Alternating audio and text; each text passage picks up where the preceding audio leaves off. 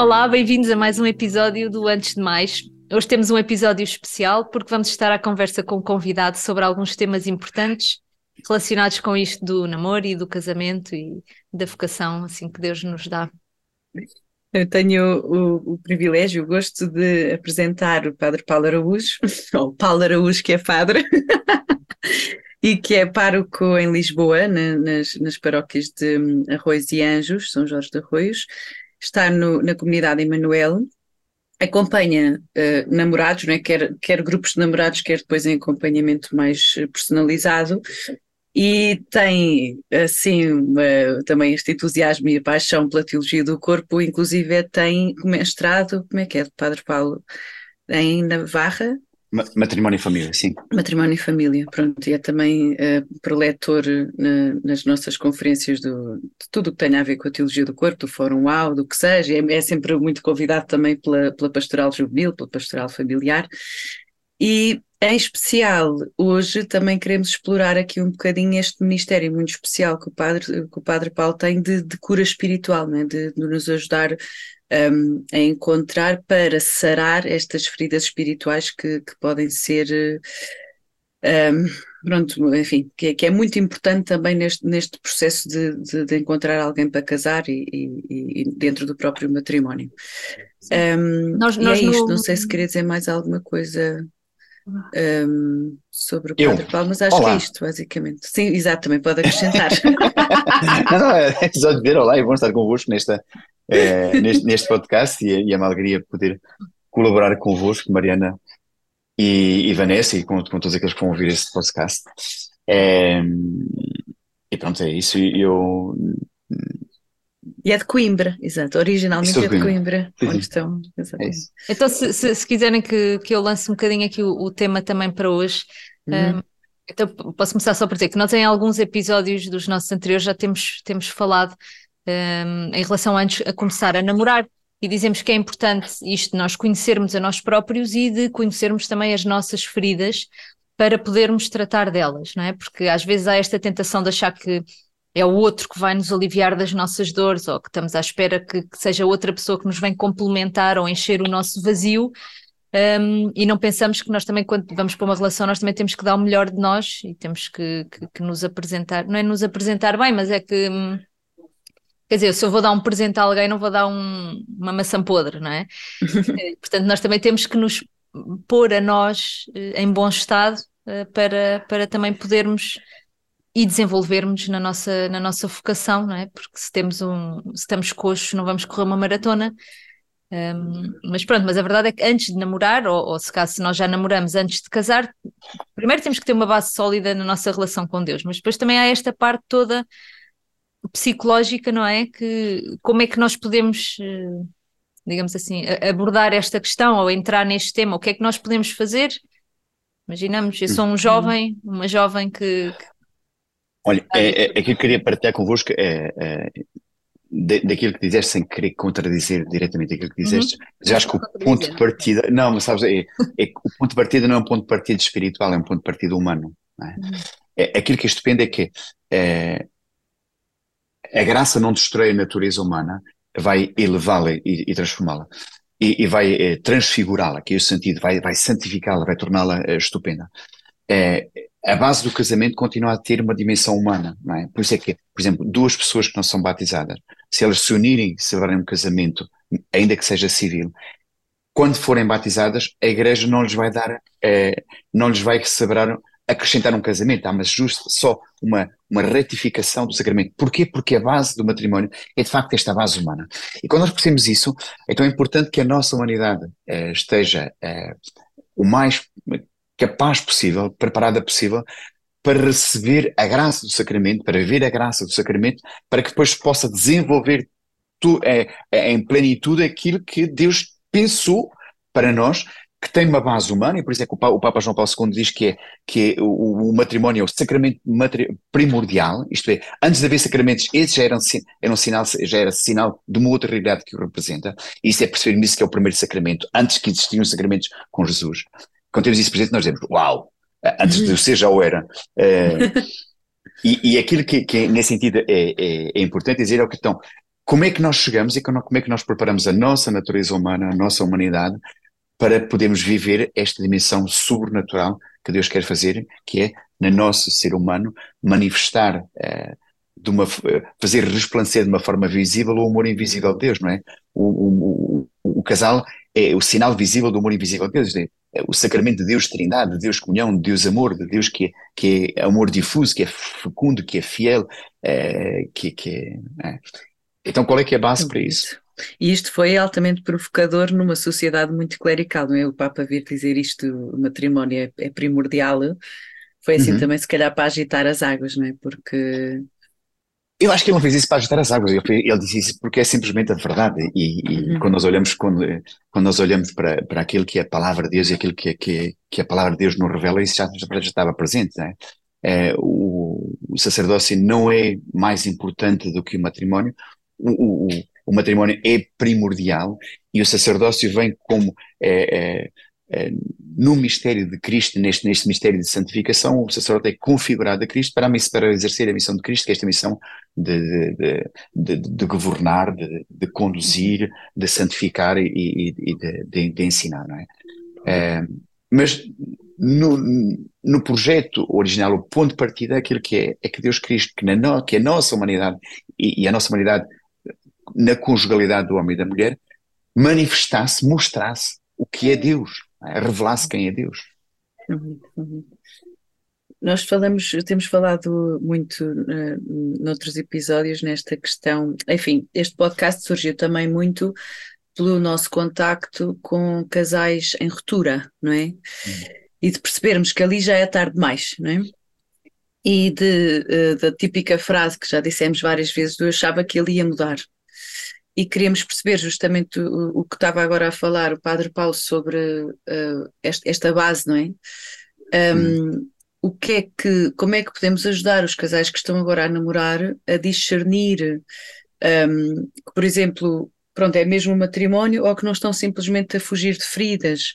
Hum. Um, ou seja, aqueles que refugiam, refugiam no matrimónio para fugir de, de uma família destruturada e se calhar o oposto, mas que acaba por ser o mesmo problema, que é um, aqueles que não querem casar porque o, o casamento dos pais correu mal. Pronto, como hum. é que podemos ajudar estas pessoas? E estamos a falar, bem, estamos a falar para quem quer ouvir o podcast, mas muito humildes na ordem dos 20, como os seus namorados. Hum. Pronto. Sim. Os seus casais namorados, isto agora não namorados. Ficou assim um bocado estranho. Olha, estou a dizer, é, é, esta, esta, dimensão, esta dimensão da vida conjugal eu acho, eu acho que, que, que eu recebi assim um bocadinho como, como, é, como missão de vida, porque eu estava noivo e estava para casar, eu estava em psicologia, tinha começado psicologia, minha noiva tinha terminado biologia, estava ainda a estar, quando Deus Nosso Senhor me apanhou em voo uh, e, me, e, me, e me desafiou a ser padre. Então, é, desde o princípio, desde, desde o início da minha formação, esta menção do amor conjugal, de, de, do amor humano, foi algo que teve muito presente. E, e, eu comecei a trabalhar com, primeiro na formação de jovens, na, na acompanhamento de jovens, no, no namoro, depois a, a, a, tese final do curso do, do meu, do meu, da teologia. Não foi uma tese, foi um ensaio pastoral e o objetivo, porque já tinha, nessa altura já tinha conhecido, já conhecia a teologia do corpo em 90, uh, e, e seis, uma coisa assim, foi quando, quando tomei conhecimento. E, e, o, e, o, tema era como propor e acompanhar os casais ao nível da regulação natural da fecundidade e desde sempre, desde essa altura continuei a trabalhar com casais, então agora acompanho namorados, noivos, eh, eh, faço a preparação para, para o casamento, preparei criei uma dinâmica de preparação do casamento, acompanho casais casados, eh, estou nas equipas Nossa Senhora, formo das equipas, escola de casais, acompanho casais em dificuldade, é um bocadinho, é um bocadinho aquilo que percebi que é a minha missão de vida. Mas aquilo que, que, é interessante perceber, e nesta altura, e tem-me formado muito nisso, aquilo que foi muito bonito perceber em cada uma destes lugares, destes encontros, é que é, Deus nos fez muito bem feitos, é? e, e, e, isto é estupendo. E perceber que mesmo na forma das pessoas que, pelas quais nós nos sentimos atraídos, é interessante perceber que existe aqui uma dimensão que é um, uma dimensão de, de complementaridade, não só no ser homem, no ser mulher, mas é, nós sabemos hoje que a nossa, a nível da psicologia, que a nossa personalidade se, se constrói é, por cristalização de, de, de, momentos marcantes da nossa vida, de certa forma de feridas, não é? E, e, e aquilo que, que, vai acontecendo é que é, quando nós nascemos nós temos uma grande plasticidade a nível, a nível genético vamos tendo algumas características, mas a nossa personalidade se vai construindo a partir destas características e destes acontecimentos da nossa vida. Aquilo que este Pedro perceber e aquilo que tem visto em tantos casais, mas tantos casais, imagina que, que em 25 anos passaram talvez eh, várias centenas de casais pelas mãos. Aquilo que vejo sempre é que é como se, quando eles chegam nesta relação, eles encontram complementaridade até nas suas histórias e nas suas feridas. Né? E aquilo que é interessante é percebermos o seguinte, por exemplo, é uma pessoa que é, é por exemplo, é muito giro quando nós fazemos na, na, na, num dos temas que nós falamos sobre a gestão de conflitos, nós vemos que existem no casal um que é mais, que tem uma, uma tendência de rinoceronte que, que vai, que, que ataca, na relação ataca, e outro que tem mais, mais uma, uma reação que, que seja de tartaruga ou de ouriço, isto é, fica fechado, não sei quantos. E sempre que nós perguntamos aos casais, sempre nós perguntamos aos casais, é raro o casal em que um não seja tartaruga e o outro não seja rinoceronte. E que Porque, eles próprios não se identifiquem, não é? E que eles se, e que eles se identifiquem assim, de facto, ah não, sim, sim, ele é rinoceronte, ah não, é, ou ele, ele, é, ele é tartaruga ou, ou, ou, ou ouriço. E, e aquilo que é interessante é que nós, nós vamos procurar nos, no outro, isto é, nós somos atraídos pelo outro por aquilo que nós... Que é diferente. É, que é diferente, mas que nós descobrimos, por exemplo, é, eu gosto muito da efusividade do outro. e isso atrai-me. Porquê? Porque é algo que eu, que eu tinha em mim como característica e que depois, de certa forma, ficou como congelado em mim e isso me atrai no outro. E esse, essa característica em mim, muitas vezes, é também na minha vida uma ferida, porque é algo que eu gostaria de alcançar e que eu não consigo. Não é? uhum. e, e, o outro atrai a calma do outro, a serenidade do outro. Porquê? Porque é, é, algo que eu gostaria de ter em mim e que não tenho. Então vou, eu vou encontrar isso no outro. Mas aquilo que este depende perceber é que, muitas vezes na nossa vida, é, aquilo que ao princípio nos atrai, então na altura nos enerva. É? É, eu gosto muito da efusividade do outro, mas a altura começa-nos a enervar, porquê? Porque diz, opa, tá, tá, é, é sempre um festival, parece que não, é não consegues parar. É, e nós achamos oh, demasiado. Outras vezes é o contrário. É, achamos que o outro é pá, eu gosto tanto da tua serenidade, mas a altura diz, pá, mas tu, tu, és muito parado, vê lá se avança, não sei quantos. E aquilo que tenho descoberto é o seguinte: é que aquilo que nos atrai, como nós gostamos em nós também, como nós não conseguimos, como o outro consegue, isso entra na altura é para nós uma frustração, então na altura, e por causa disso nos enerva. É? E aquilo que nos atraía antes nos enerva a seguir, porquê? Uhum. Porque em nós já revela como uma ferida. Aquilo que este depende percebermos é que é sobretudo na relação conjugal, quanto mais próxima é a relação, mais as nossas, as feridas da nossa história se vão revelar. Às vezes as pessoas dizem, ah, tu magoas-me. Mas a verdade é que não és tu que magoas, não é? Uhum. É, é, é? Quando nós vamos ao médico, o médico faz a palpação, ele vai tocar em diversas partes do nosso corpo. E se nós estamos com uma, com uma amigdalite, ele toca nas amígdalas e vai-me doer, não é? Não, é, não foi o médico que magoou. Eu é que já tinha essa dor em mim, e porque ele toca nesse ponto, então ele vai revelar o que me dói. No casal, porque nós estamos tão próximos, e na relação, porque ela está tão próxima, certamente o outro vai tocar onde me dói. Aquilo que, que é estupendo é o seguinte: é que isso é uma boa notícia. a boa notícia é que eu, isso já me fazia sofrer, só que eu não tinha consciência.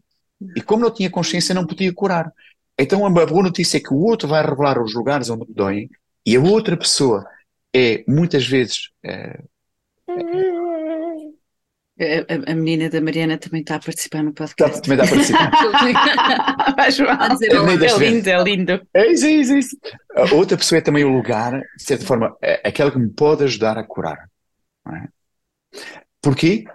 Porque olha para as minhas feridas, mas não como um olhar terapêutico apenas, mas como alguém que me ama e alguém que me permite encontrar este espaço de, de, de, de, me ajuda a entrar neste processo de cura, mas não com uma envolvência de amor com uma envolvência de, de, de benevolência, com uma envolvência de, de, ternura e de querer ser melhor, não é?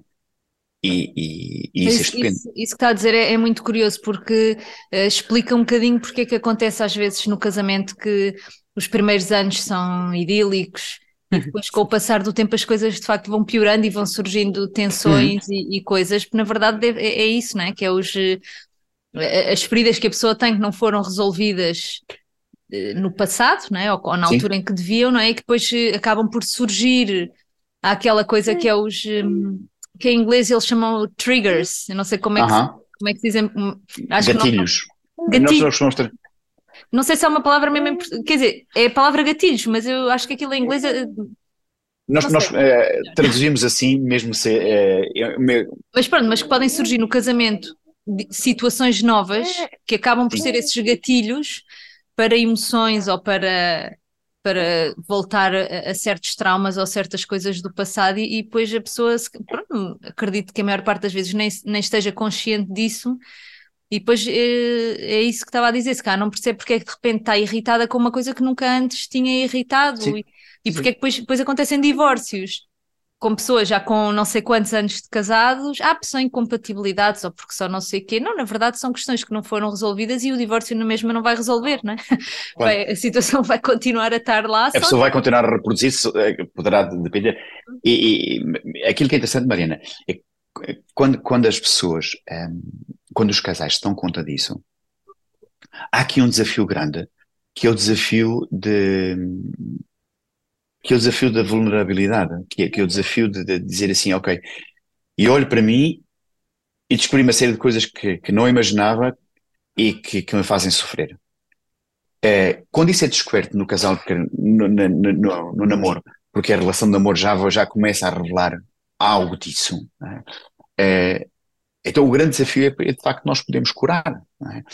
e encontrarmos meios para, para, para poder curar ir percebendo o que, por um lado, é, qual é que é a origem, de onde é que isso vem, como é que isso acontece na minha vida. E de facto temos que perceber isso.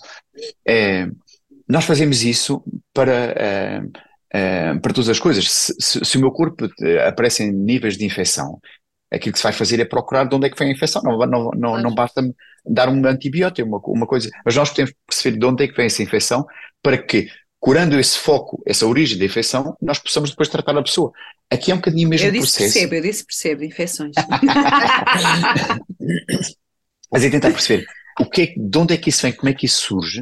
Uhum. Isso pode surgir de diversos, diversos, diversos meios, de diversos uh, acontecimentos da nossa vida. Há, há, uma coisa que é muito interessante que, que, que, que, que, que me apoia bastante, que é chamadas cinco feridas uh, emocionais que diz ao longo da nossa vida, da nossa história, nós podemos viver acontecimentos que são marcantes e são impactantes, não é? Então, eh, a forma como nós reagimos a esses acontecimentos impactantes provoca em nós uh, atitudes que são atitudes uh, reativas ou para respondermos. O que é que, o que, é que se procura? Em, em todas as circunstâncias se procura preservar, por um lado, a relação de amor, que é o nosso meio que nós precisamos para viver, e depois a nossa vida. É? Há pessoas que, que, fizeram uma experiência de rejeição e o facto de viverem essa experiência de rejeição aquilo que vai haver como consequência entre na altura no tempo é que sempre que a relação é, entra a um determinado nível, a pessoa, porque tem esse receio de ser rejeitada novamente, até ela não vai ir até ao fim, então na altura rejeita. As pessoas fizeram uma experiência de abandono, e abandono não é os pais que, que, que a largaram num caixote de lixo, não é? Mas é a experiência de que a pessoa não foi tão amada quanto tinha necessidade.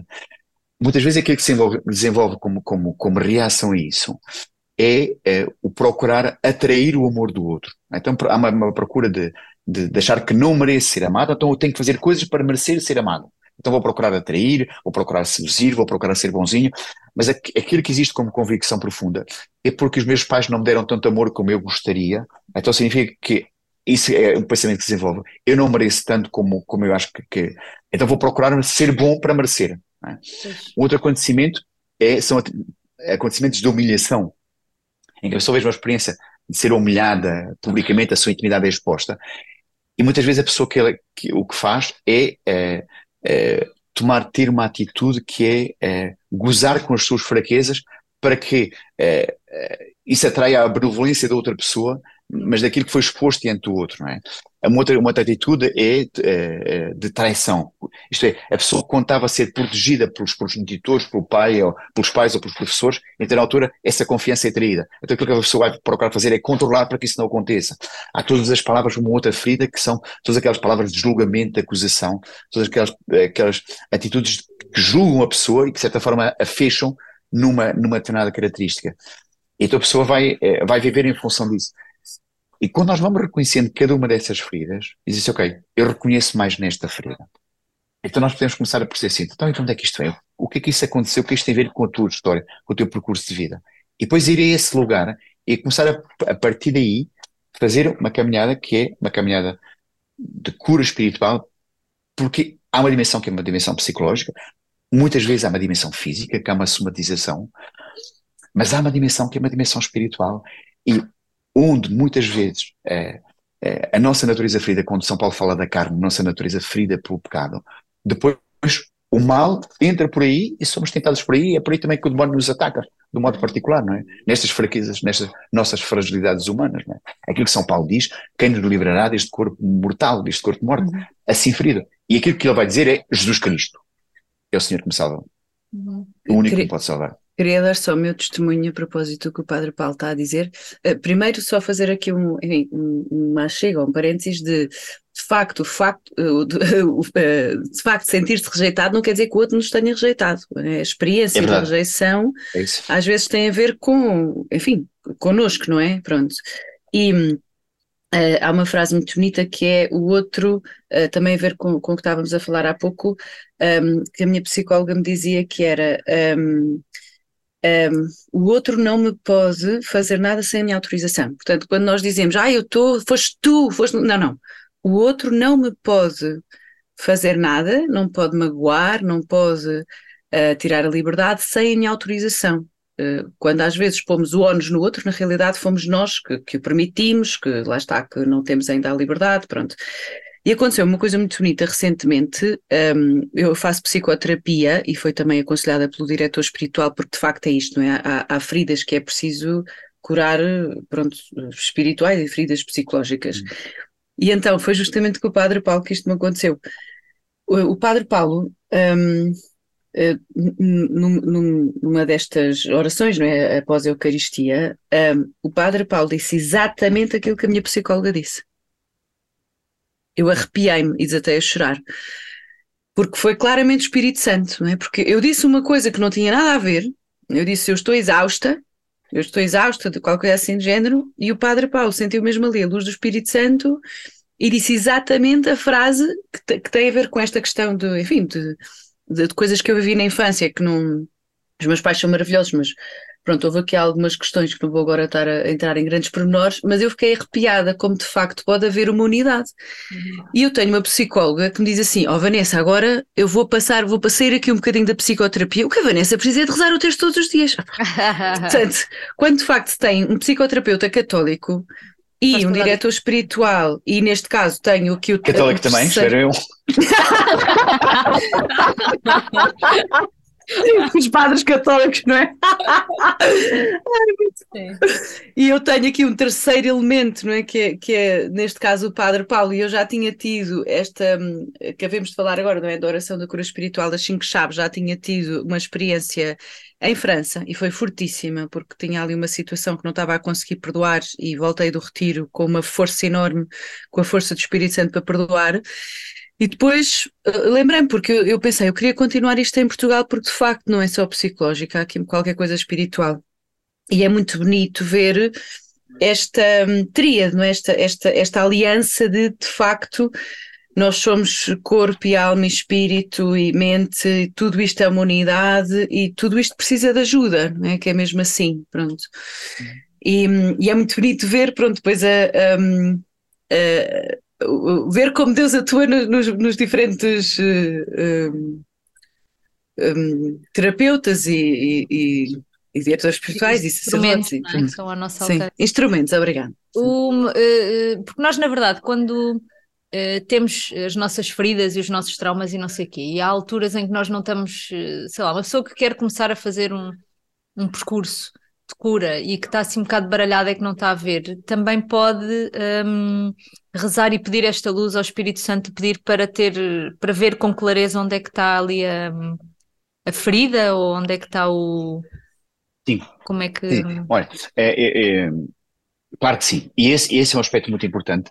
É, é ainda, ainda nós escutamos neste, nestes dias na, na, na liturgia que eh, Jesus diz não nos deixará órfãos, mas nos dará o Espírito Santo que será o Consolador. E aquilo que é muito bonito no Consolador é aquele que defende, é aquele que fala por nós, é aquele que, que nos aconselha, é aquele que nos mostra, aquele que nos revela a intimidade, a interioridade de Deus, mas revela também o nosso coração.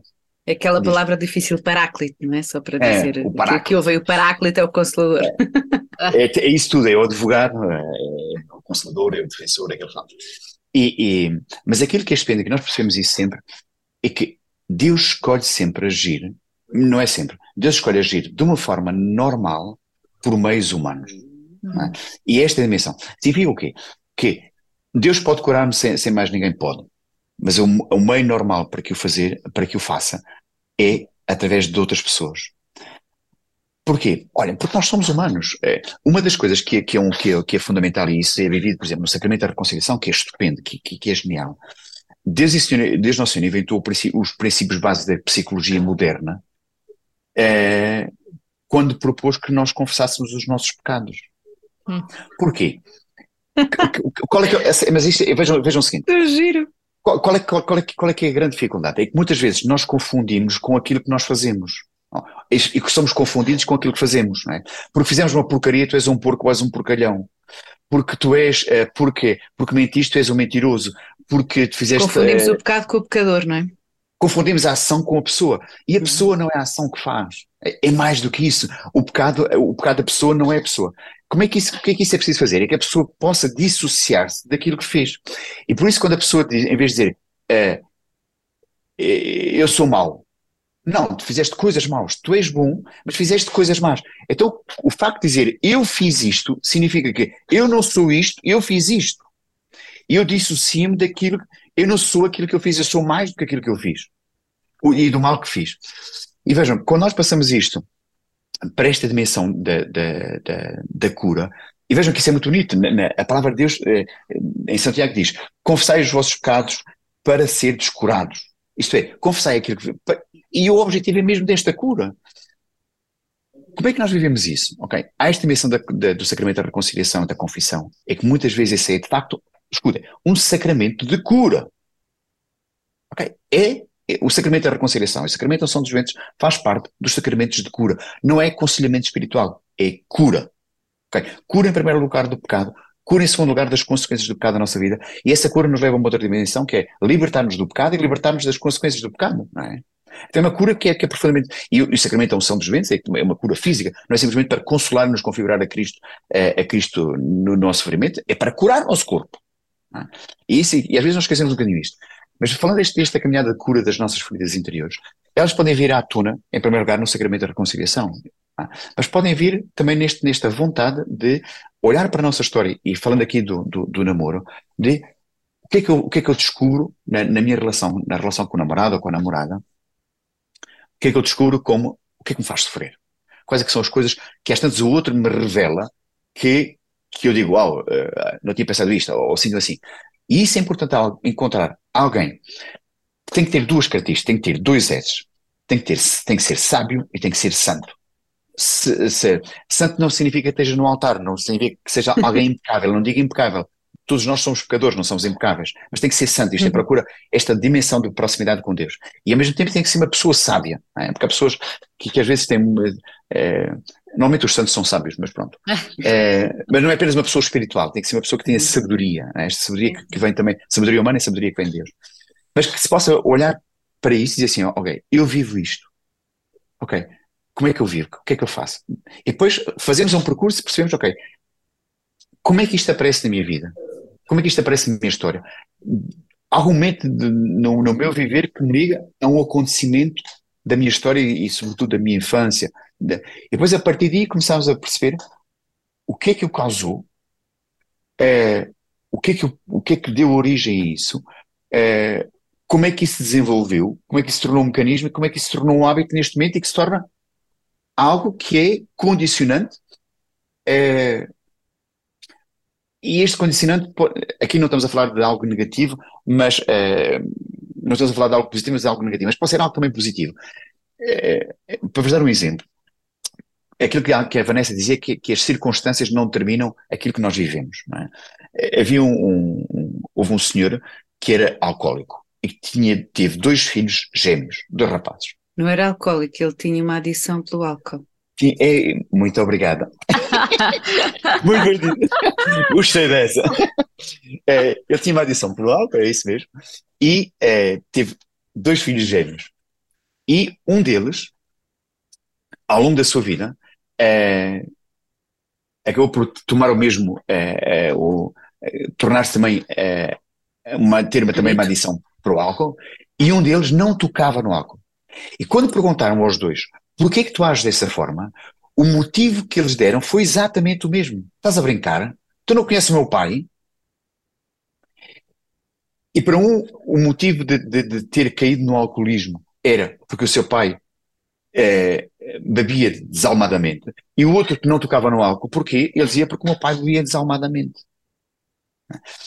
Agora, o nosso passado pode condicionar de forma diferente. Se o nosso passado, a história do nosso passado nos trouxe algo que terá coisas boas também, mas tem uma parte de ferida, então vale a pena perguntar, ok, então e como é que isso se vive? Como é que isso se cura? Exatamente há circunstâncias, há acontecimentos, há, há, há feridas, há, que, que, são, que, necessitam de facto de um, de, uma, de um acompanhamento psicológico e por vezes talvez mesmo psiquiátrico. Mas muito disso pode ser vivido e pode ser uh, em simultâneo com esta cura espiritual. Porquê? Porque isso tem consequências espirituais também na nossa forma de viver, não é? Exatamente. E aquilo que tenho, tenho visto uh, uh, neste, neste, nestes cinco anos que descobri esta, esta caminhada de cura, estas cinco chaves, que se chamam Unbound, que podemos traduzir por uh, libertado, desatado, uh, desamarrado. Uhum. Quer ver todos esses acontecimentos do, do, passado acabam por nos amarrar naquilo que nós vivemos e aquilo que nós sentimos e aquilo que nós fazemos no nosso presente. Uhum. E que Deus pode desamarrar, libertar aquele que é o nosso libertador, pode quebrar todas essas cadeias e mesmo, mesmo hábitos, por vezes muito antigas, e vi coisas incrivelmente antigas que foram transformadas pela ação de Deus na, na, na vida das pessoas, não é? E que permitem seguir entrar numa relação de uma forma mais construída. Se nós entramos no, no casamento e vivemos o casamento sem essas uh, uh, sem essas, eh, como é que se chama essa coisa, esses, esses pesos todos do passado. Grilhões.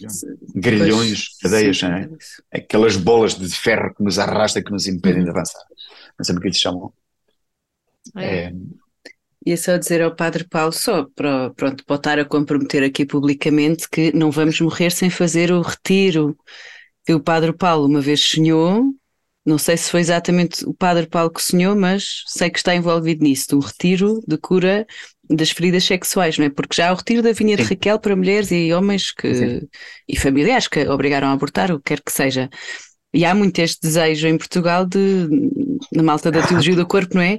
De fazermos um curso também para sanar todas estas adições sexuais, todos estes problemas, quer dizer, para além de todos os outros, mas uhum. especificamente nesta questão de. Sim de feridas olha, sexuais. Essa, essa ideia surgiu depois de uma, de uma para aí em 2000 e, 2004, 2005, não sei quantos, fazíamos, fazíamos, fizemos um primeiro encontro uh, aqui em Lisboa de, de, de, um fim de semana sobre a teologia do corpo. E nesse fim de semana fizemos uma, uma noite de oração em que rezámos por isso. E dessa altura ficou uh, uh, no meu coração e na minha mente como, como um apelo com Maria José Vilaça, uh, de fazermos de facto esse, esse retiro que seja um retiro de, de, de cura dessas feridas de, e, que é de cura e de libertação, é? porque as, as, feridas do passado, os acontecimentos do passado acabam por condicionar o nosso presente. E, e aquilo que este depende é que, é, e, posso partilhar daqui a pouco mais, que Deus, eu vi coisas incríveis, Deus a transformar vidas de coisas antiquíssimas e que de repente mudam pela graça de Deus. Há um caminho de, de, de compreensão, um caminho de. de mas, mas, mas depois da ação de Deus que transforma. Bonito. Muito bonito. Sim, que é... às vezes vamos usar o casamento para curar isso e o casamento, quer dizer, também é um sacramento, e também, mas não é um sacramento de cura. Não é um sacramento de cura. No sentido. Mas é porque uh, jovens, por exemplo, que descubram já a meio do namoro ou já depois de casados que de repente descobrem uh, a teologia do corpo ou tudo, tudo o que a igreja ensina sobre a sexualidade e de repente decidem que querem viver segundo esses ensinamentos e de forma diferente e no entanto já têm uma experiência anterior que danificou ou que, que sei lá, que compromete um bocadinho Marcou, uh, sim. O futuro que marcou, nem sempre é fácil começar de novo, é? e, e, às vezes há, há certas. Uh, se cá para uns conseguem, ok, a partir de hoje vamos viver assim e tal e tudo mais, mas há outros para quem essa experiência anterior se calhar foi bastante prejudicial ou, ou têm diferentes traumas e, hum. e não é fácil o, o, começar de novo, não é? E, e... Olhem, para vocês que me escutam, eu queria vos dizer uma coisa. Se tu estás nesta situação em que tu olhas para a tua vida e dizes assim, epá, isto não pode continuar, ok? Eu quero dizer parabéns. Ainda bem que chegaste a essa conclusão, ok? Agora a pergunta é como, qual é que é a parte a seguir? E se assim não pode continuar, às vezes nos casais dizem quando, quando desencontros e, e estão em dificuldade, dizem, padre, o nosso casamento assim não pode continuar. Eu digo, uau, estupendo, como é que acaba a história? E vamos começar agora a história a partir do final. Ok, é para, é para vamos, querem fazer o quê? Separar? Ok, então isso é comigo. Querem continuar juntos? Então vamos, vamos trabalhar sobre isso. É, mas vejam que, que, se tu chegaste a essa conclusão, tu descobres na tua vida coisas que não estão bem, coisas que te fazem sofrer, olha, parabéns, agradece a Deus Nosso Senhor. Santa Teresa d'Ávila diz que conhecemos o nosso pecado e eu diria, as nossas feridas é uma benção de Deus. Porquê? Porque podes curar. Eu vou talvez escandalizar alguns. Tenho eh, um amigo um dia veio dizer, olha, foi ao médico e descobri que tenho um cancro. E disse, oh, que bom. Ele disse, que bom, tenho um cancro. Não, que bom que descobriram. Pois. Porque já tinhas o cancro e não sabias. Não sabia. E agora sabes e pode ser tratado. Se tu chegaste à conclusão que tens essa ferida, que bom, não é que tens a ferida, é que agora tens consciência que tens essa ferida e podes entrar num processo de cura e que Deus pode agir na tua vida, que podes procurar meios para curar e que isso seja transformado. Por isso, olha, em primeiro lugar, pode parecer um bocadinho estranho, mas convide, tens, eh, estás a ouvir isto e sentes que há uma coisa dessas que tocou a dar graças a Deus. Não pela ferida, mas porque neste momento tu dás conta que tu te apercebes que existe alguma coisa em ti que precisa ter curada. Que bom, podes começar. Hum. Okay? Podes começar esse, esse, esse caminho. Um, é, é, como, esse... é, como, arrumar o, quarto, desculpe interromper. A pessoa quer, quer meter ordem no, no, quarto ou numa divisão da casa, até o quarto, pronto, está um bocado desarrumado. Mas de repente a pessoa começa a arrumar e, e afasta um móvel e não sei o quê, e de repente descobre uma sandes bolorenta e outra coisa qualquer, e, e de repente tirou as coisas todas do lugar e olha para o quarto e diz: Meu Deus, o que é que eu fui fazer? Isto está um caos, eu não vou conseguir ter isto em ordem. Mas depois de repente começa a deitar umas coisas fora, começa a limpar, começa a não sei o quê, e de repente fica com o quarto limpo e arrumado e, e perfeitinho, uhum. não é?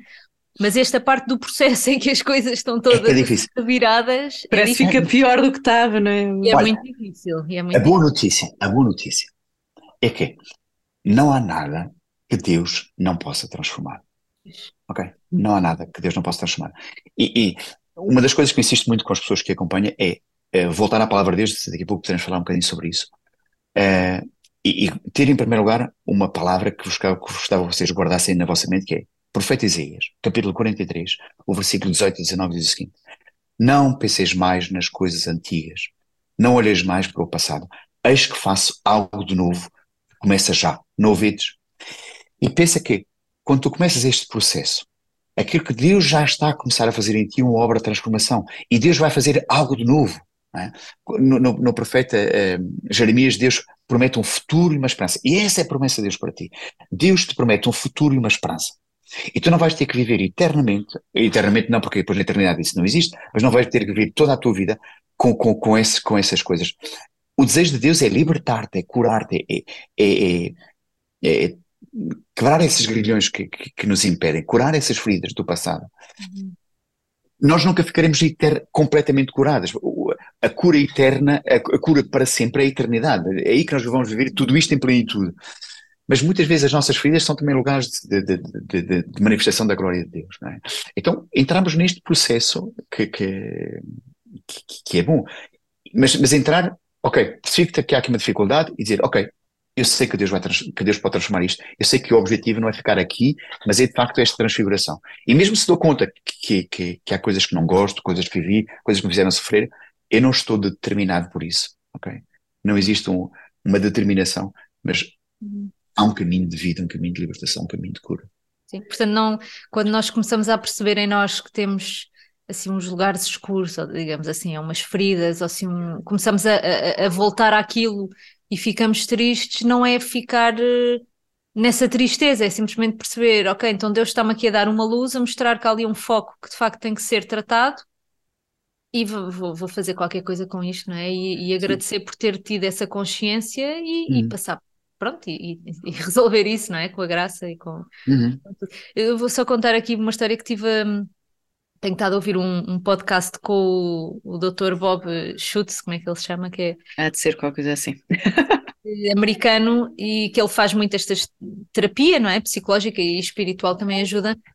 E ele eh, estava uh, aqui a contar de um, de um paciente que ele teve que, que, tinha uns traumas muito difíceis, muito complicados e, e que, pronto, fez lá o seu caminho e depois a certa altura ele vivia em estado de graça, não é? Ele comungava, ele confessava-se, ele rezava o terço todos os dias, mas continuava a ter ali um, continuava a cair, continuava a ter ali os seus problemas, não é?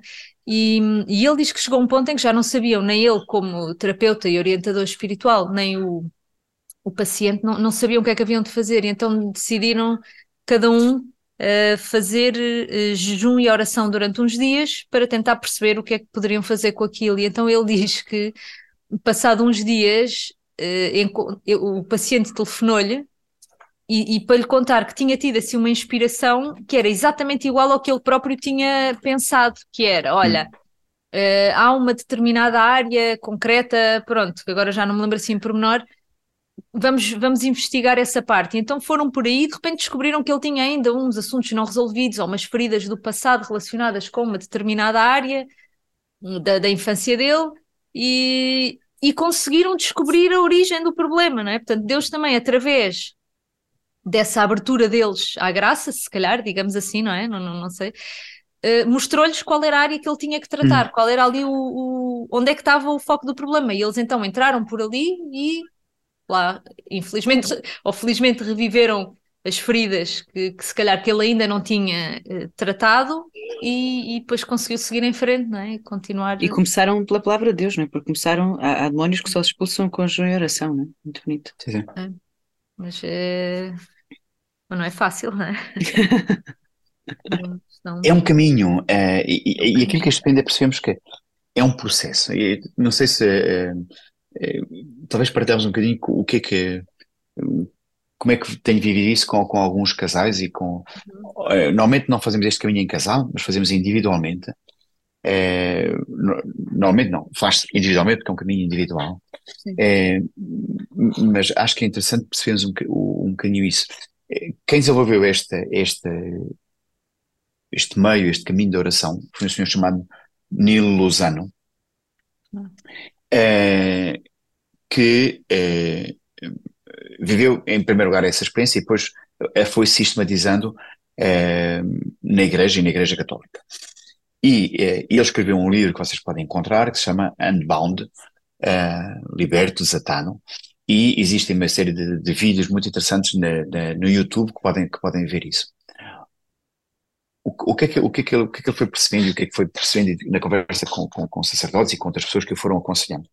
É que o ponto de partida disto tudo é que quando nós descobrimos eh, essas feridas ou essas situações da nossa vida que nos aprisionam, que nos condicionam, que nos impedem de avançar, o ponto de partida não é a ferida. É, o primeiro lugar para onde nós temos que olhar não é para a ferida, mas é para o amor de Deus. Okay? E olhando para o amor de Deus, vendo a forma como Deus me ama, e, e sabem, é, é, é, é, muito bonito, é muito bonito, e a palavra de Deus está repleta disso, de, da forma como Deus uh, ama.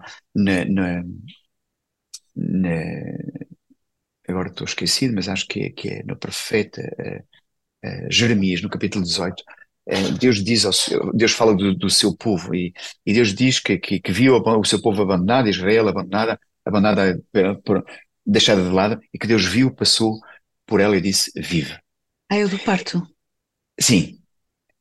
Creio que, é, creio que podes procurar, creio que é Jeremias 18 ou 16, uma é, coisa assim. É por aí, ou, sim, sim, que eu estive a ver isso há pouco uh, tempo. E, e, e, Deus, vi, Deus viu que é bom.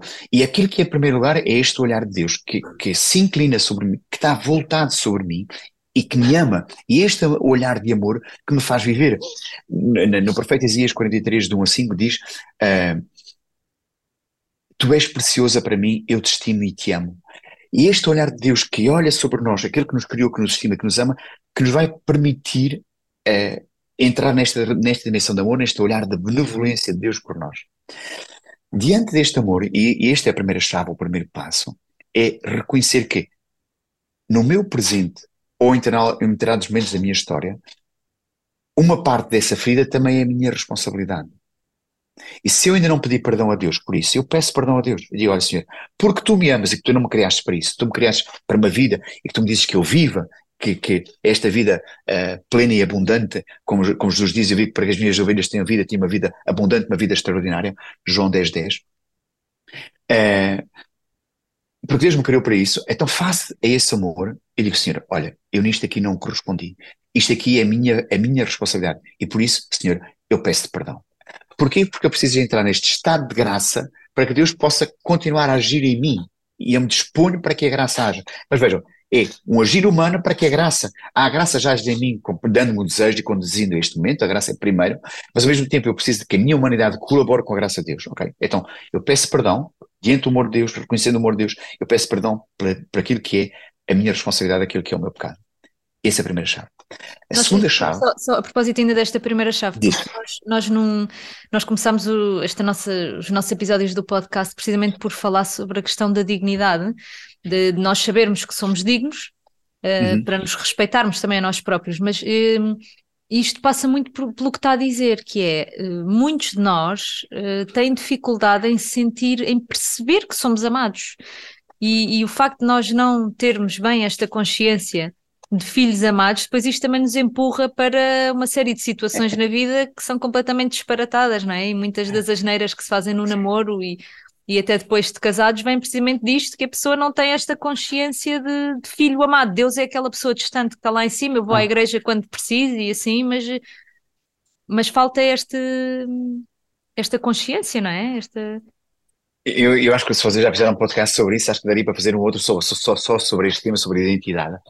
É, mas aquilo que é estupendo é que é, há uma, uma, um, uma música que, que, dos Hillsong que diz uh, I am who you say I am. Eu uhum. sou quem tu dizes que eu sou.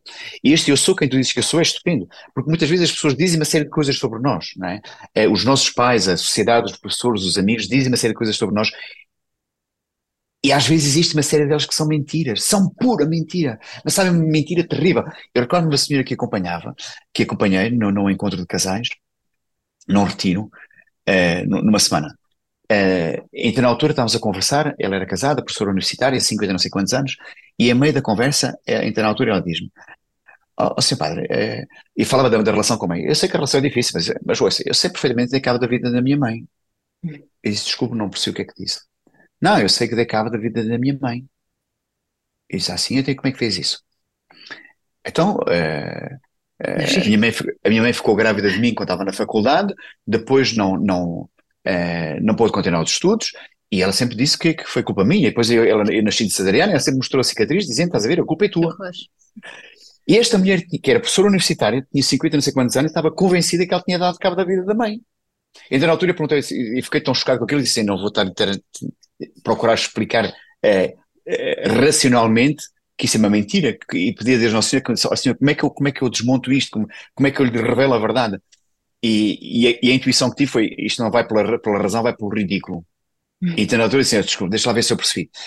Quer dizer que a sua mãe estava na, no campus da faculdade, então um dia ia passar pelo, pelo jardim, é, você surpreendeu, entrou pela vagina, engravidou a sua mãe, e depois, para, no, no, na altura do parto, não quis ir pela vagina, saiu para a parede do, do, do útero. Ele olhou para mim com ar chocado e escandalizado e disse: Ó, oh, seu pá, está a gozar comigo? Eu disse: Não, mas não foi assim que aconteceu. Eu disse: Não, então, a minha mãe conheceu meu pai, fizeram relações, engravidou, e depois o parto correu mal, e, e, e tive, tive que nascer de cesariana. E eu perguntei: Tem culpa é que teve disso? Ah, nenhuma! E de repente, ah. aquela, naquele momento, ela disse: Nenhuma.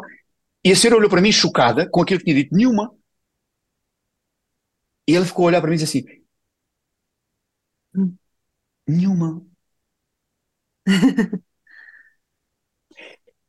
E, e, sabem, foi, e, às vezes são estes momentos de graça em que Deus nos revela a nossa identidade. E assim, não, eu não sou responsável pela infelicidade da minha mãe.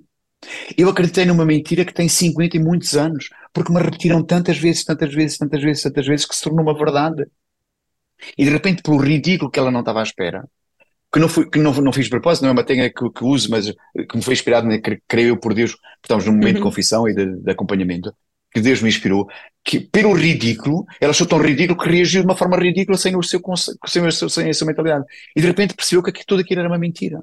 Depois passou o filtro ali do, do inconsciente, passou, né, do subconsciente. E, e, e, depois podemos continuar, e, e, e ela viveu esta libertação assim, num instante, de, de, de, a partir de uma crença. Hein?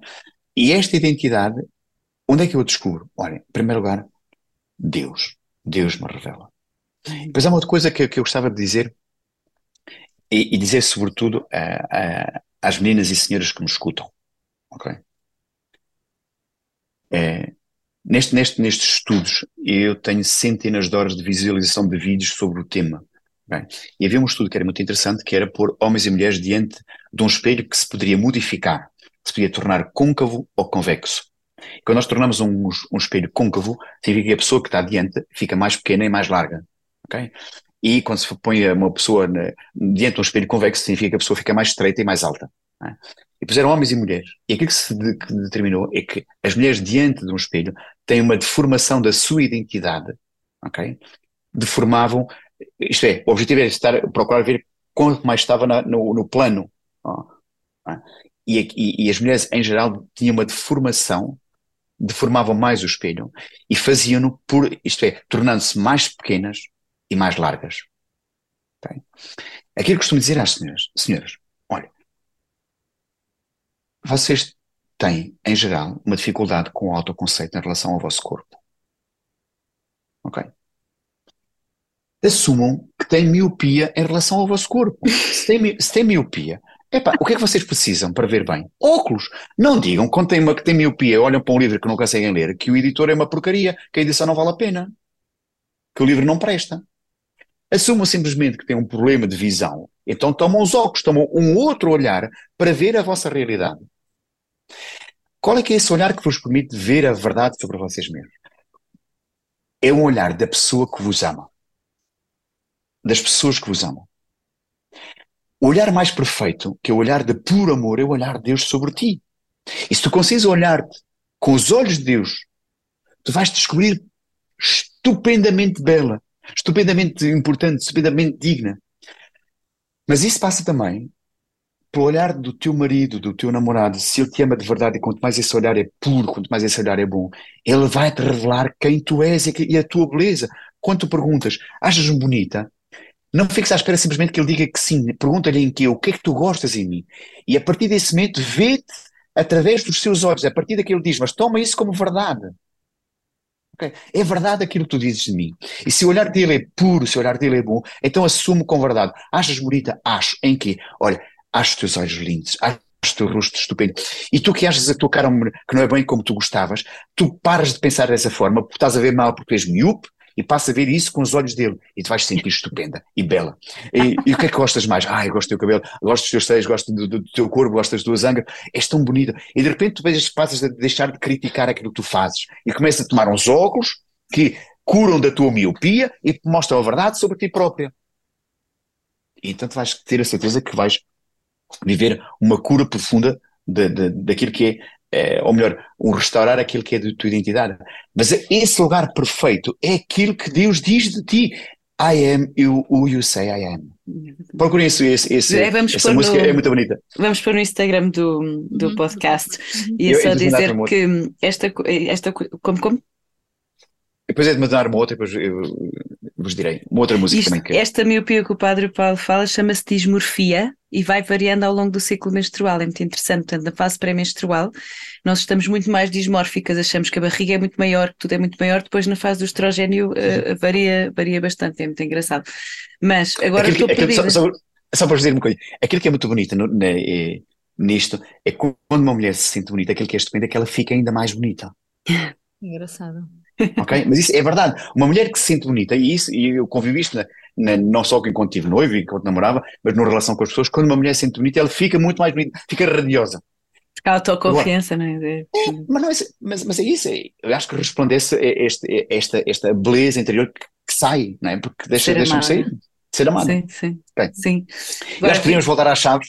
Exato, fiquei só perdida com as agora. chaves, mas fiquei perdida com a primeira chave, porque uh, esta, esta noção de, por exemplo, não tens culpa da tua mãe ter tido uma cesariana, não tens culpa da tua mãe ter engravidado, mas o Padre Paulo dizia, a primeira chave é também eu reconhecer a minha culpa ou a minha responsabilidade em alguma coisa das minhas feridas. Como é que Sim. se conjuga aqui as duas coisas? Mas, mas nessa, espera, mas este, este não é o momento, isto só para dar um exemplo de, de que o quanto a nossa identidade pode estar desfigurada e que nós podemos ter crescido com uma identidade, com uma crescer em torno de uma mentira, que era esta senhora, ah, uhum. uma mulher inteligentíssima, mas cresceu com, uma, com a partir estruturada a partir de uma mentira. Tu deste cabo da minha vida.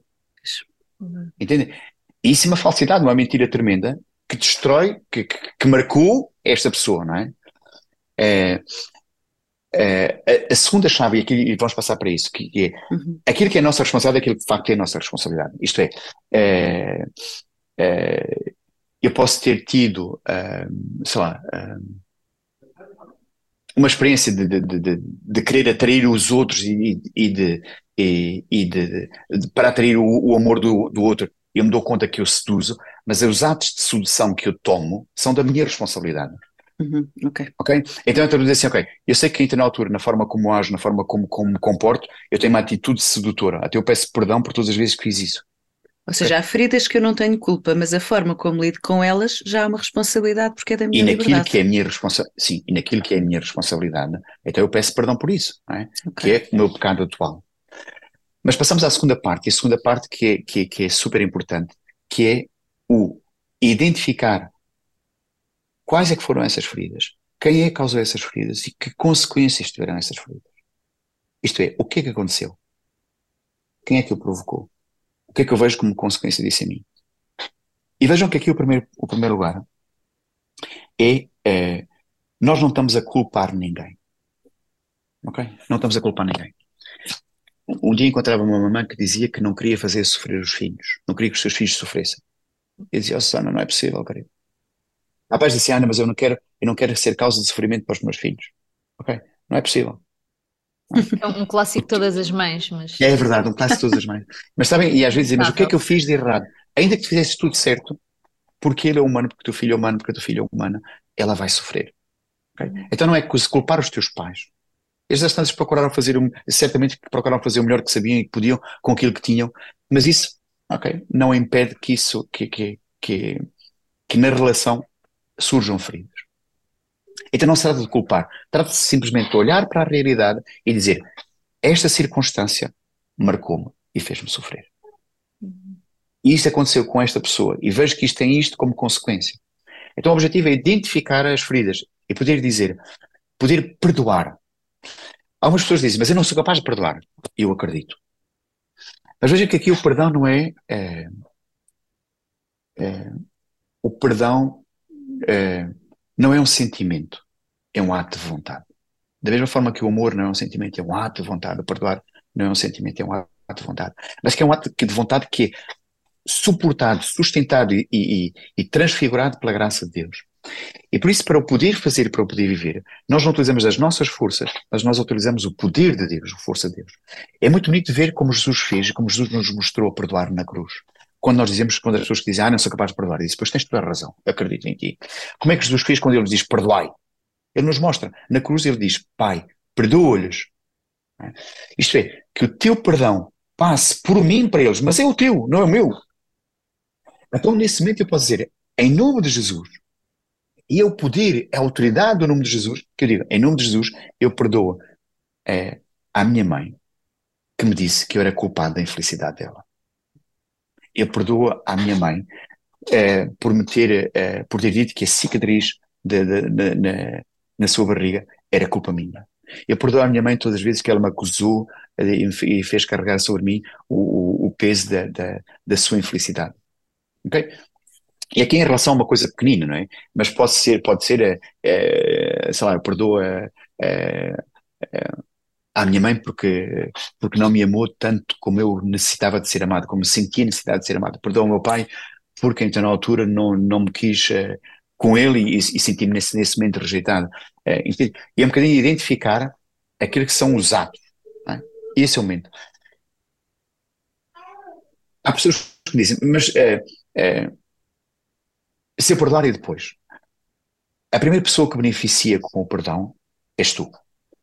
Isto é porque não ficas apegado ao mal que te fizeram. Eu costumo às vezes usar imagens um bocadinho toscas, mas pensa o seguinte: vais na rua e há um pombo que te larga uma bosta em cima. Tu não vais ficar a amaldiçoar o pombo e a correr atrás dele, e ok? A primeira coisa que tu fazes é tirar a porcaria que está em cima de ti e não a guardas. Se tu fazes, se, quando tens coisas que não prestam, tu mandas fora, porque é que has de guardar no teu coração as coisas que foram uma porcaria na tua vida? E o então remorso é que contamina. Sim, e, e depois é todo, todas as consequências disso. Muitas vezes uh, isso é, já estamos a passar numa outra fase que, que é a consequência desse mal. Mas em primeiro lugar é tirar o mal. Se é uma coisa que está espetada, se tem um prego espetado na mão, eu não vou dizer assim, não, eu não vou tirar o, prego, o prego porque esta pessoa que me fez isso foi o meu amigo e por isso faz-me sofrer. Não, pá, também podes ficar zangado com ele, mas tira o prego, porque senão ela vai infectar, não é? Não guardes, tira. Sim. O que é um povo, podes ficar irritado com o pombo, mas limpa a porcaria do pombo que está em cima de ti, não o guardes. E a pessoa segue o nós... caminho. E, e a pessoa segue o caminho. Às vezes nós pensamos, porquê? Porque eu não perdoo, o outro fica ligado a mim. Não, o outro já fez o mal, e estas nem, nem sequer se conta disso, e eu continuo a viver do mal. É, sabe, às vezes é um bocadinho como uma ideia. Eu, eu bebo, veneno, bebo um veneno e espero que o outro morra. Ah, não! o perdão é assim, é pensar que porque eu estou a tomar aquele veneno, o outro vai morrer. Não! Perdoar, em primeiro lugar, é fazer bem a mim próprio. Isto é, não ficar preso ao mal que me fizeram. Mas depois esta emissão, que, que, é, que é a fase seguinte, e este, é, este é um momento muito importante. E neste perdão é às pessoas que nos fizeram, que nos fizeram sofrer. E há uma pessoa que normalmente é. Sabem qual é que é a pessoa mais difícil de perdoar? No geral. Nós próprios. Nós próprios. Muitas vezes nós somos o nosso pior, o nosso pior juiz, julgador e acusador. Então, pergunta-me, em que é que eu tenho que perdoar a mim próprio? E dizer, em nome de Jesus, eu perdoo para uso, ou eu me perdoo por isto. Okay? Passamos à quarta, à terceira chave, e a terceira chave é olhar para as consequências. E qual é, é a consequência? Aquilo, por exemplo, que, que, em relação a esta senhora que vos falava e aquilo que falei há pouco, quando ela diz, eu perdoo a minha mãe por dessas palavras de acusação, ou dessas palavras de mentira, ela que dá-se conta que viveu em torno de uma mentira. Então ele diz, em nome de Jesus, e nós voltamos à autoridade do nome de Jesus, Jesus dizia, aquilo que diz ao Pai meu nome, eu vos considerei. Significa que não é nosso poder, é nossa autoridade, mas é a autoridade do nome de Jesus. Então dizemos, em nome de Jesus, eu renuncio a acreditar que eu sou culpado da infelicidade da minha mãe.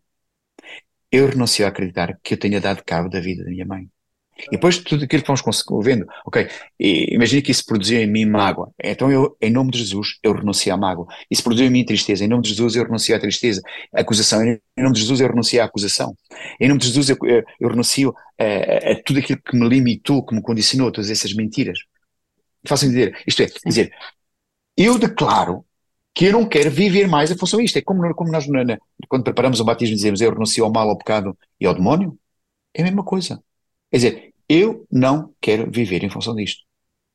Não simplesmente o meu querer, mas é a autoridade do nome de Jesus, o poder do nome de Jesus. Não, é? não há outro nome debaixo do céu que nos possa salvar.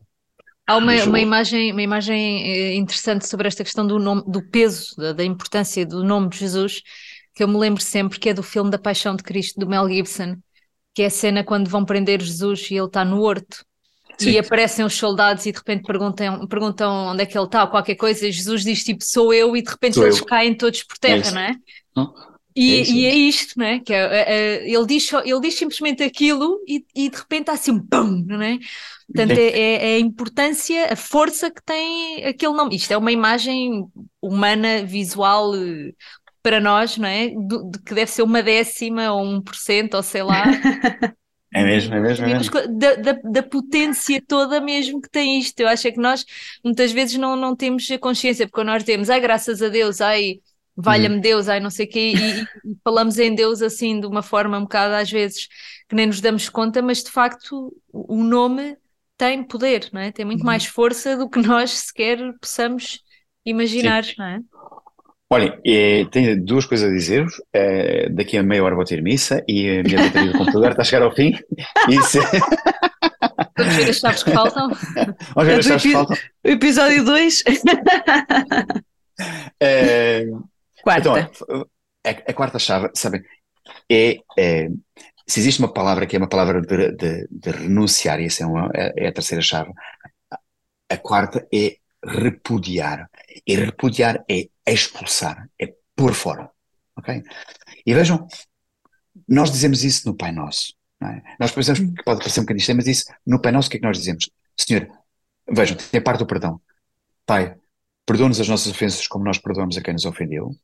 Okay? Nós perdoamos, pedimos perdão e perdoamos. Okay? Depois dizemos, não nos deixes cair em tentação, livra-nos do mal. E este livrar-nos do mal é uma parte que é rejeitar esse mal, que é repudiar esse mal. Então é dizer, em nome de Jesus eu expulso da minha vida, ok? Não quero na minha vida, no meu viver, no meu pensar, no meu agir, é, a acusação, a mágoa, o ressentimento, a, a mentira, as palavras, as, a, todas essas convicções limitadas. Uma das coisas que me esqueci de dizer há pouco nesta parte de renunciar, é uma das coisas que nos amarra muitas vezes e penso àqueles que, que, que tiveram uh, relações sexuais fora do casamento, isso cria em nós ligação com essa pessoa. A verdade é que existe um dom. Mesmo se esse dom não é perfeito, existe um dom. Mesmo se existe um dom que, que, não, que não corresponde à plenitude, existe um dom de pessoa. Né? E toca a nossa alma, toca o nosso mais profundo. Significa que nós ficamos, de certa forma, vinculados a essa pessoa e isso cria entre nós e essa pessoa, consciente ou inconscientemente, uma ligação chamada uma ligação da alma. Então é importante dizer assim: em nome de Jesus, eu renuncio a esta ligação de alma com esta pessoa. Ok? Com quem tive relações sexuais. É importante. E vejam, porquê? Porque existe um, algo que nos, que nos uniu a essa pessoa. É? Houve uma união, um, não só do nosso corpo e da nossa alma, mesmo se isso às vezes pode ter sido vivido de uma forma. É, às vezes essa, essa união da alma pode ser, ter sido por abuso, mas a verdade é que houve uma união e, e isso marca.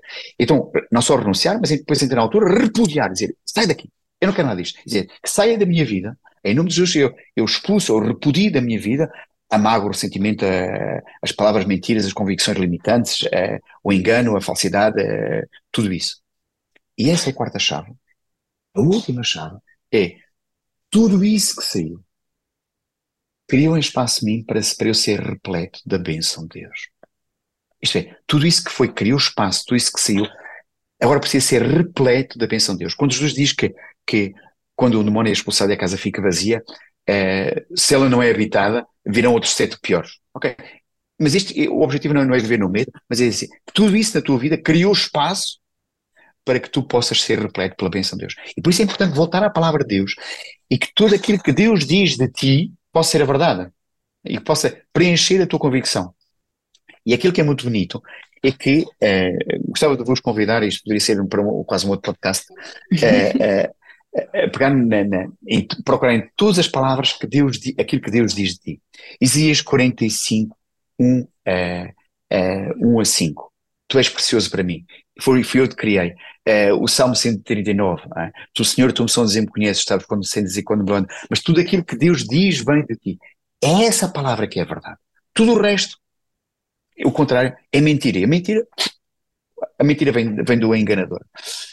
Uma outra coisa que me parece importante é como é que isto se vive a seguir? E aqui há uma outra palavra que é um outro texto da Bíblia que é super importante, que é a carta aos Efésios, no, no capítulo 6, de, de, de 10 a 18, que São Paulo fala, de, Paulo fala de, das armas para o combate espiritual. E, e, e, essas armas são super importantes. É importante guardarmos isso e não queria terminar, não queria ir embora uh, antes de, de, vos deixar com esta palavra, porque é super importante conhecer. São Paulo diz que revestimos da armadura de Deus para aguentar os, nos momentos de combate. Qual é que é essa armadura? Ele diz que é o cinturão da verdade. Isto é, sobre, sobre os nossos rins, sobre aquilo que é mais visceral, deve estar não o sentimento, o sentir-mente, okay? engana, mas em vez de ser o sentimento, a verdade. E a verdade é aquilo que Deus diz de ti. É essa a verdade. Ok, eu não sinto que não presta para nada. Ou isso é mentira. Ok, põe o cinturão da verdade. A verdade é que tu és precioso. A verdade é que Jesus morreu por ti. A verdade é que Deus amou o mundo e se entregou por ti. Ok? Essa é a verdade. Então tu és precioso para Deus. Depois colocar sobre o peito o coraça da justiça. E a coraça da justiça é aquilo que se ajusta, é aquilo que, que, que se ajusta na minha vida a Deus, aquilo que Deus ajusta a mim. E a justiça é a vontade de Deus, é este caminho de felicidade. O que é que, é, o que, é que se ajusta na, à tua vida? Este é o projeto de Deus. Deus diz, Jesus diz, eu vim para que tenhas vida e uma vida abundante. O mesmo, no, no, no grego a palavra abundante traduz, essa mesma palavra se traduz em outros lugares por extraordinária. Então pensa o seguinte, Jesus diz, eu vim para que tenhas uma vida extraordinária. Okay? Isso é aquilo que se ajusta à tua vida, isso é aquilo que é justiça. É? E a justiça de Deus está ligada a aquilo que se ajusta à vontade de Deus e ao mesmo tempo ligada à misericórdia.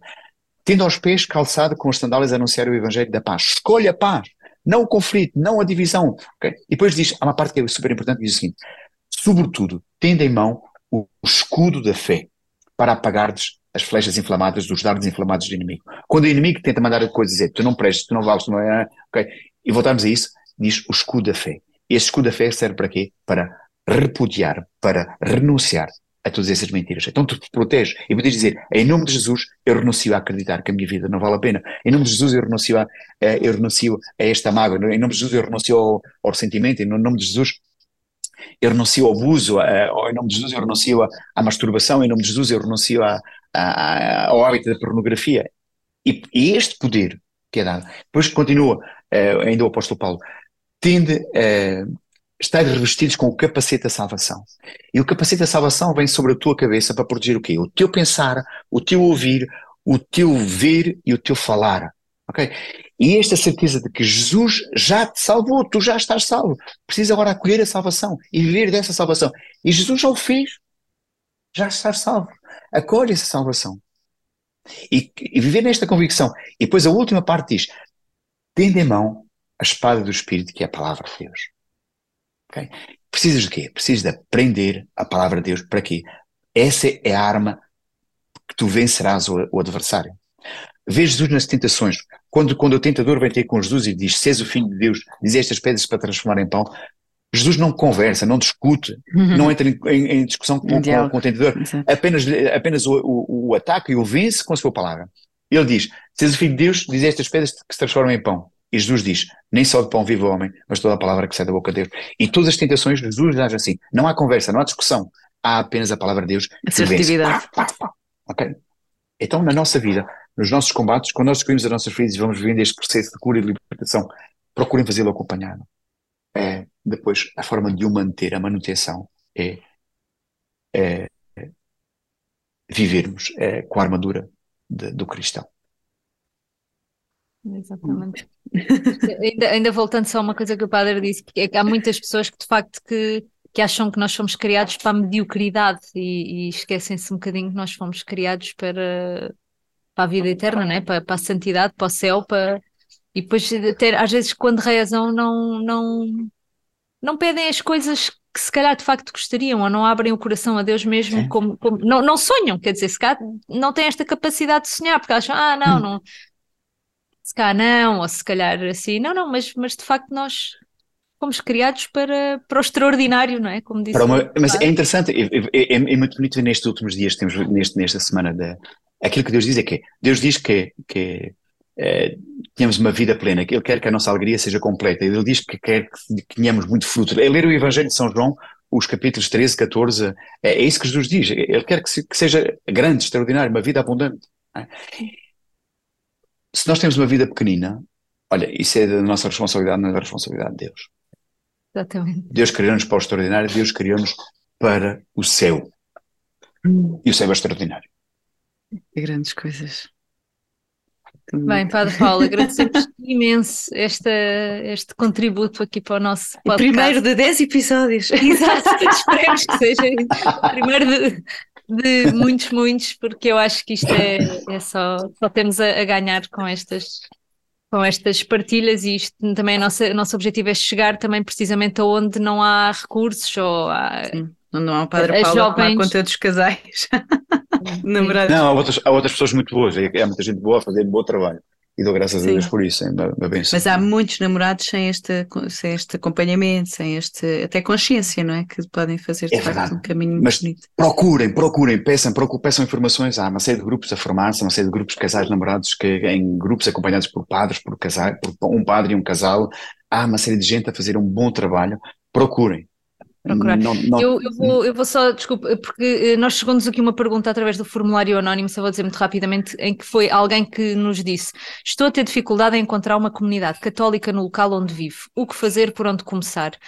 Uh, e o padre já disse aqui um bocado esta do procurem, não é? E, uh, porque hum, há, há zonas do país, em Portugal, em que não há tantos recursos ou não há tantos grupos, não, há movimentos, por exemplo, que não chegam Uh, mas isto, isto lembra-me um bocado a Vanessa que viveu na Finlândia durante uns meses e que lá onde quase não há católicos, não é, Vanessa? Tu também Sim. tinhas que ir horas à Andava 50 km para ter missa ao domingo, uh, de semana nem, nem, pensar sonhar, mas, mas encontrei, ainda fui a dois retiros, encontrei os missionários da caridade, portanto é uma questão de procurar.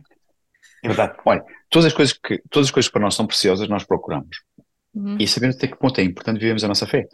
É, nós, nós às tantas, porque é, queremos ir ao cinema, ou queremos ir a visitar uma exposição, ou queremos fazer uma coisa, nós fazemos não sei quantos quilómetros. É? Sim. É, eu acho que é um bocadinho procurar e depois é, perguntar a outras pessoas. É? Uhum. Em vez de dizer como é que é de procurar aqui, olha, perguntem à Mariana ou à Vanessa, na zona onde tu vivas, se conhecem mas, alguém que possa. Mas digam possa... a zona onde vivem, que senão. Sim, é isso, é isso. Digam a zona em que vivem, para, para, para, saber qual é que é a zona em que, em que, em que se trata para, para poder Sim. vir. Mas às vezes é isso. Conhecer. Às vezes tem que ser eh, não sei quantos quilómetros, ou nem que seja uma vez por é mês, para estar uma hora numa determinada comunidade, já vale a pena, não é? Desde que seja para a pessoa ter assim o seu, o seu ponto de apoio que, que ajude também na caminhada, não é? É melhor isso do que não ter mesmo absolutamente nada. Sim, é verdade. Fazer um sacrifício, um esforço, não é?